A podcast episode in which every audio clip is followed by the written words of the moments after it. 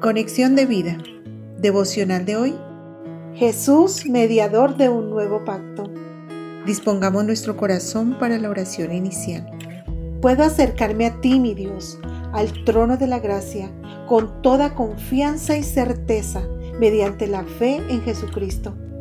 Gracias por quitar mis pecados y limpiar mi conciencia para servirte con todo amor. Amén. Ahora leamos la palabra de Dios. Primera de Timoteo capítulo 2 versículos 5 al 6. Porque hay un solo Dios y un solo mediador entre Dios y los hombres, Jesucristo hombre, el cual se dio a sí mismo en rescate por todos, de lo cual se dio testimonio a su debido tiempo. Hebreos capítulo 9 versículo 15.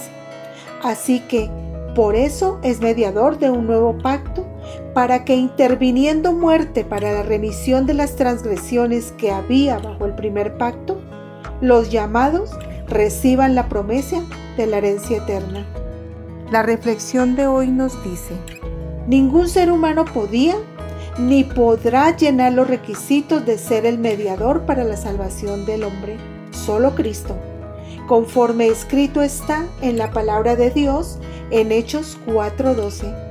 Y en ningún otro hay salvación, porque no hay otro nombre bajo el cielo dado a los hombres en que podamos ser salvos.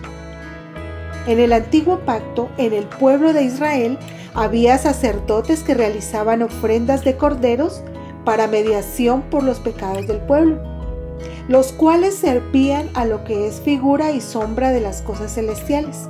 Hebreos 8:5. Es decir, a lo que había de venir y manifestarse. Cristo mismo, el Cordero de Dios que quita el pecado del mundo. Juan 1:29. Con el nuevo pacto hecho mediante la sangre de Cristo, tenemos nuestro sumo sacerdote, al que se le ha dado un ministerio que es muy superior al sacerdocio antiguo, porque Él es mediador a nuestro favor de un mejor pacto con Dios basado en mejores promesas. Hebreos 8:6. Donde la ley es escrita en nuestro corazón cuando el Espíritu Santo viene a habitar en nosotros por la fe en Cristo. Jeremías 31:33. Esto significa que el sacrificio de Cristo es completo y suficiente para limpiar nuestra conciencia de las obras que conducen a la muerte, para que le podamos servir a Dios, ya que Cristo ha quitado lo primero para establecer lo último.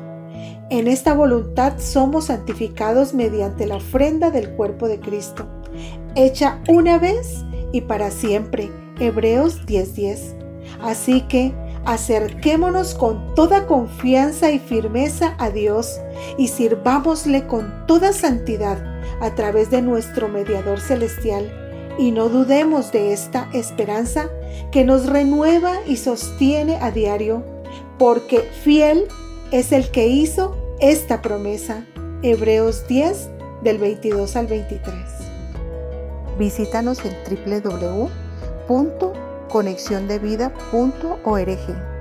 Descarga nuestras aplicaciones móviles y síguenos en nuestras redes sociales.